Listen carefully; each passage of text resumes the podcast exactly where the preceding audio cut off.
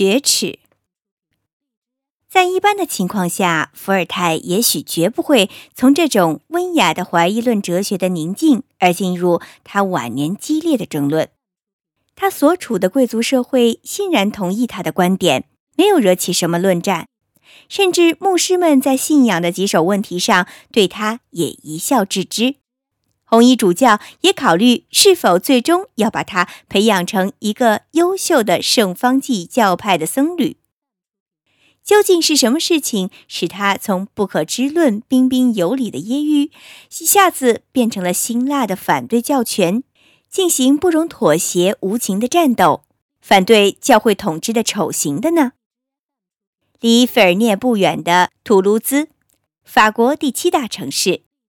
在伏尔泰生活的年代里，天主教僧侣在那里享有绝对的统治权。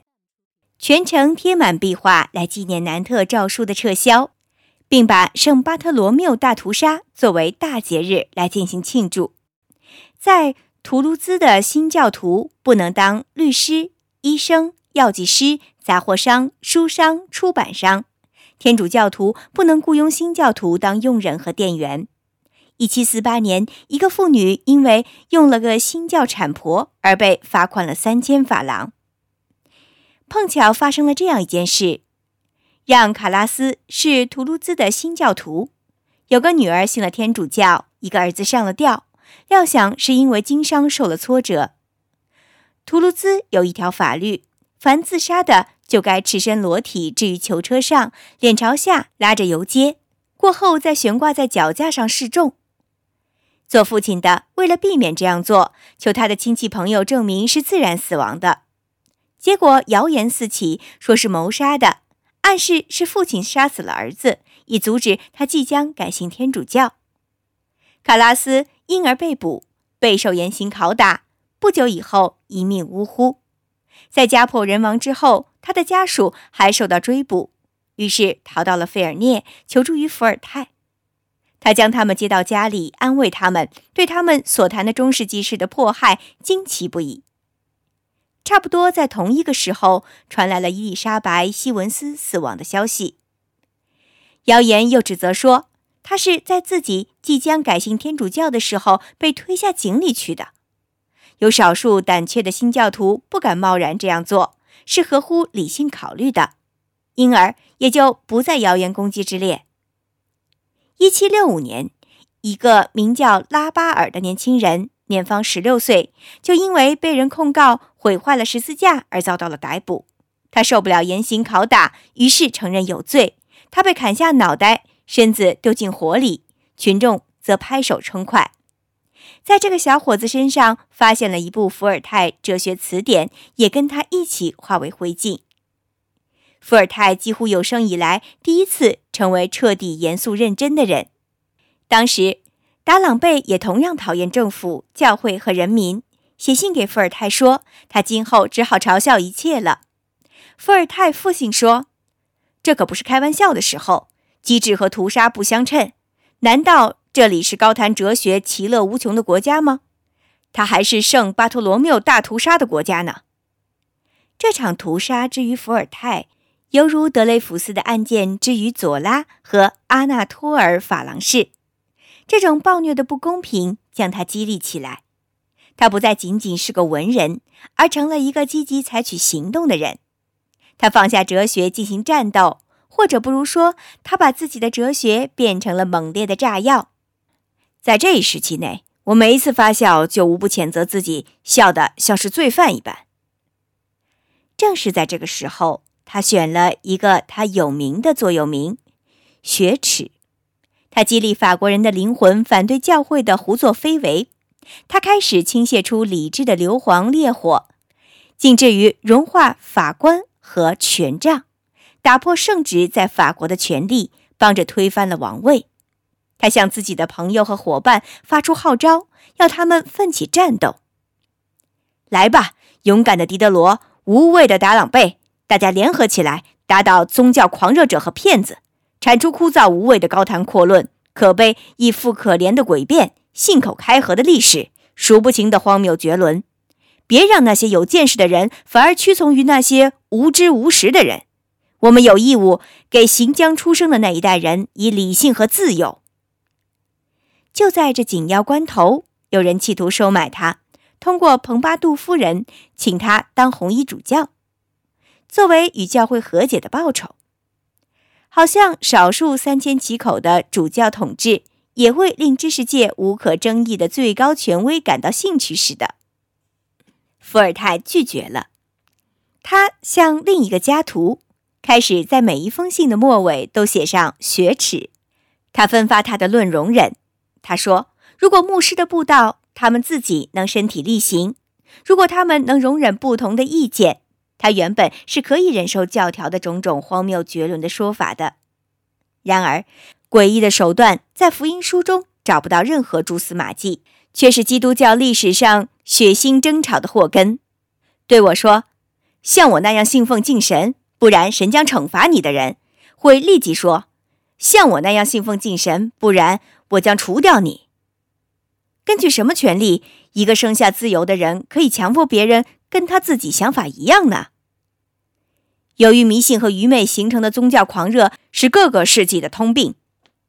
圣皮埃尔所欲求的那种永久和平，除非人学会相互容忍，哲学、政治以及宗教上的不同意见。否则是绝不可能实现的。走向社会健全的第一步在于摧毁教会权力，它是排斥异己的祸根之所在。跟着《论容忍》相继而来的有许多小册子，像《尼亚加拉瀑布》源源不断。他们是历史大事记、对话、书信、教义问答、痛斥、讽刺、训诫、诗歌、故事、寓言、注释、散文、小品。或用真名，或用上百个笔名发表，是迄今由一个人写出发表的最令人惊讶的各色纷呈的大量宣传品。哲学从来不曾有人说的像伏尔泰那么清楚明白，那么有生气。伏尔泰用笔之妙，竟使人没有察觉到他是在写哲学。他十分谦虚地谈论自己：“我把自己的意思充分表达清楚。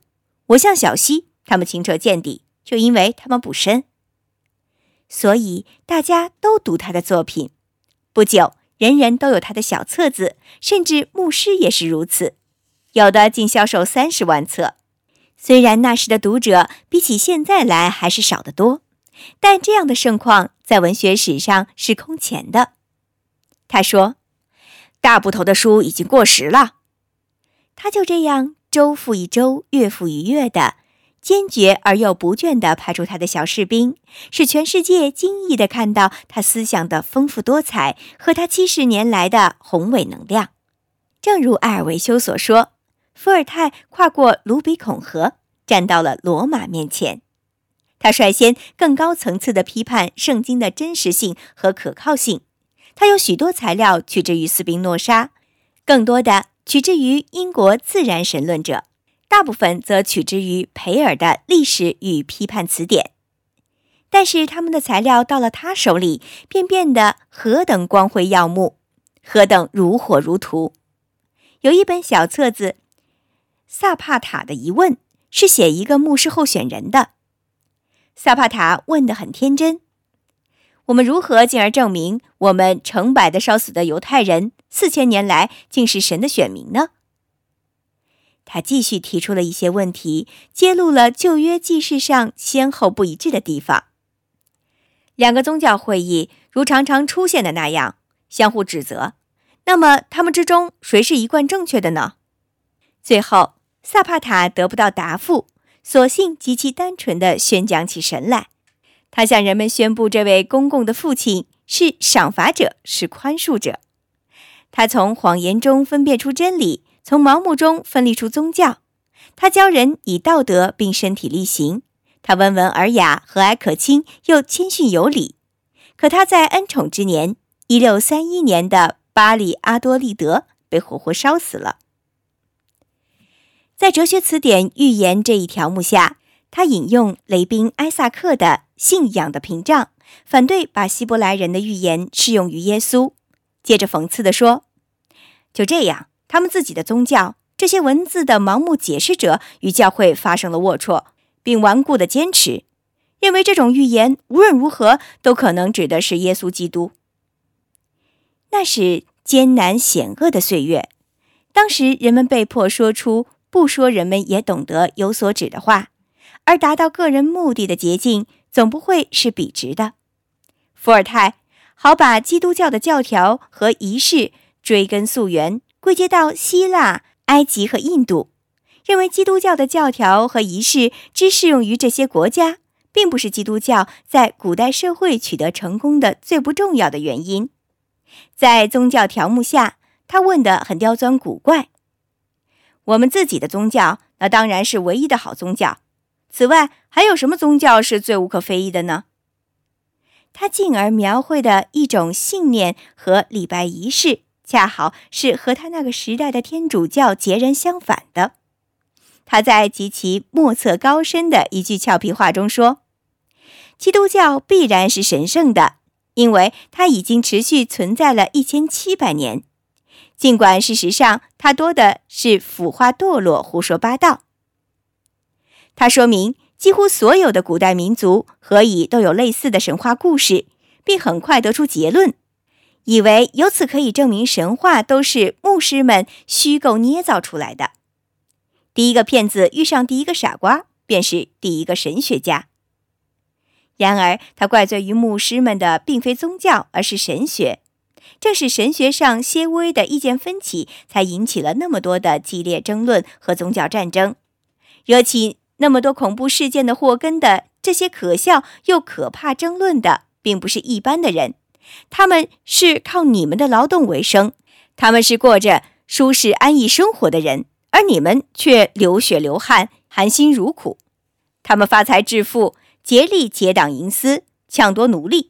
他们给你们灌输破坏性的狂热盲从，让你们听他们的左右摆布。他们教你们盲目迷信，并不是要你们敬畏上帝，而是要你们惧怕他们。切莫就此认为伏尔泰是完全没有宗教观念的，他坚决驳斥无神论，驳斥的很厉害。竟使百科全书派中有人反攻击他，说伏尔泰是顽固分子，他信神。在愚昧的哲学家中，他论说倾向于斯宾诺莎的泛神论，然而接着又缩回来，几乎像是无神论了。他给狄德罗写信说：“我承认我完全不同意桑德森的意见，他否认有神，因为他生来就失明。我也许是错的。”可是我处于他的地位，就会承认有一伟大的神灵给了我这么多替代视觉的东西。我一思索，就看到众多事物之间种种奇妙的关系，我就猜想有个神工巨制无所不能。如果说猜度他是干什么的，又何以创造出眼前存在的一切事物呢？这是冒昧无礼的话。那么否定他的存生，在我看来也是冒昧无礼的。我殷切希望跟你见面谈一谈，无论你自以为是他的创造物之一，还是出于必然取之于永恒不能否定的物质的一颗微粒，不管你是什么，你是我不了解的伟大整体中可贵的一部分。他向霍尔巴赫指出，他的《自然的体系》一书的书名就暗示出有一种神圣的进行组织的灵性。另一方面，他断然否认会出现什么奇迹，也否认祷告的神效。当我在修道院门前时，修女费秀对修女孔菲特说：“神显然很照顾我。你知道我爱我的麻雀，要不是我念了九遍万福玛利亚，让他得到了治疗的话，他早就死了。”一个形而上学家对他说：“修女啊，万福玛利亚真是最灵验不过的了。”尤其是一个姑娘在巴黎城郊用拉丁语这样念的时候。不过，尽管你的麻雀很可爱，我不相信神自己会有闲空来管你的麻雀。请你相信，他有许多别的事情要管呢。费秀说：“先生，这话有点异教的味道。我的忏悔神父会推断你不信神的。”形而上学家说：“亲爱的姑娘，我信一个普遍的神。”他从远古以来就定出治理万物的法则，例如太阳发光。但是我不信有一个特殊的神为你的麻雀而改变世界的秩序。至圣陛下，命运决定一切。真诚的祈祷不在于要求违反自然规律，却在于接受自然规律，认为它是神的不可改变的意志。同样，他也否认自由意志。至于灵魂呢，他是个不可知论者。四千步形而上学也不会告诉我们灵魂到底是什么。作为一个老人，他原意相信真的能够永生，但发觉这很难。谁也不相信能给跳蚤以永生的灵魂，那么为什么给大象、给猴子、给我的随从以灵魂呢？一个婴儿就在他获得灵魂的时刻死在母亲肚子里了，他再现时还会是胎儿吗？还会是儿童？还会是成人吗？再生，成为与你过去一样的人，你必须具有当时完全清醒的记忆，因为正是记忆才使你认同自己的存在。如果你丧失记忆，你如何会是同一个人的呢？为什么人类自鸣得意，认为只有他们才天生具备精神上永生的原则呢？也许是出于他们异乎寻常的虚荣心吧。我相信，要是孔雀会说话，它也会夸耀它的灵魂呢，而且会断言灵魂就寓居在它的尾巴里。在这种早年的心态下。伏尔泰也接受不了相信永生是为道德所必须的这样的看法。古代希伯来人没有这样的看法，正好那时候他们却是优选的民族，而斯宾诺莎则是道德的典范。他晚年改变了想法，伏尔泰开始觉得信神而不办之以赏罚和永生的信念便没有什么道德价值。也许对一般人来说。一个因果报应的神是必须的，佩尔曾经问道：“一个无神论者的社会能够存在下去吗？”伏尔泰回答说：“能够的，只要他们也是哲学家就行。但是人很少是哲学家。如果有个小村落要治理好，就必须有宗教。”甲乙丙中的甲说：“我要我的律师、裁缝、太太都信神。”我想这样，我将少受些偷窃，少受些欺骗。要是神不存在的话，也必须将它造出来。我开始比真理更重视幸福和生活了。伏尔泰在启蒙运动浪潮中，就令人惊奇地预见到康德后来用以反对启蒙运动的那种说法。他对无神论朋友采取温和的自卫的态度。他在哲学词典条目“神”中。向霍尔巴赫致敬说：“你亲自说信神使有些人不犯罪，但是这一点就很令我满意了。只要这种信念哪怕只防止了十次谋杀、十次诽谤，我认为全世界就该接受它。你说宗教引起了数不清的灾难，不如说是统治着我们的这个不幸的星球的迷信引起的。”迷信是真诚的崇拜上帝的最凶恶的敌人。愿我们深恶痛绝常常撕裂其母亲心胸的这种怪物。反对迷信的人都是人类的恩人。迷信是条毒蛇，它将宗教盘压得死死的。我们必须砸碎他的脑袋，而不伤害他所吞噬的母亲。迷信与宗教间的这一区别，在他看来是带有根本性质的。他乐于接受登山训众中的神学，并赞颂耶稣的功绩，这是圣徒们的激扬文字难以与之伦比的。他把耶稣置于圣贤之列来进行描绘，痛惜以耶稣的名义犯下种种罪恶勾当。最后，他建造了他自己的教堂，题词是“伏尔泰为敬神而建”。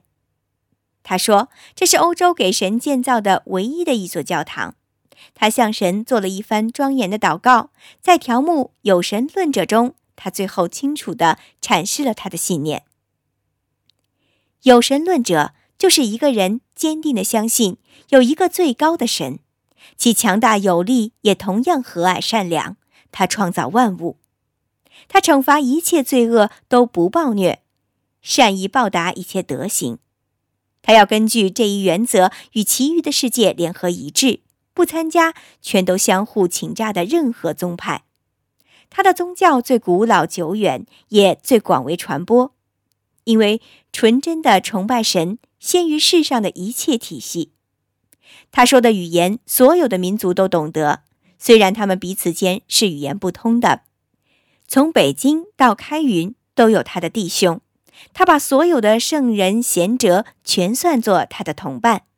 他认为，宗教既不存在于一个形而上学家的玄之又玄的见解里，也不存在于徒有其表的形式里，而存在于崇敬与正义中。行善是他所崇敬的，尊神是他的信条。回教徒向他大声嚷嚷：“请注意，不要不去麦加朝圣。”牧师对他说：“不去洛雷托圣母堂朝圣，天打雷劈了你。”可是他对洛雷托、对卖家都一笑了之，只是扶贫济困，保护被压迫者。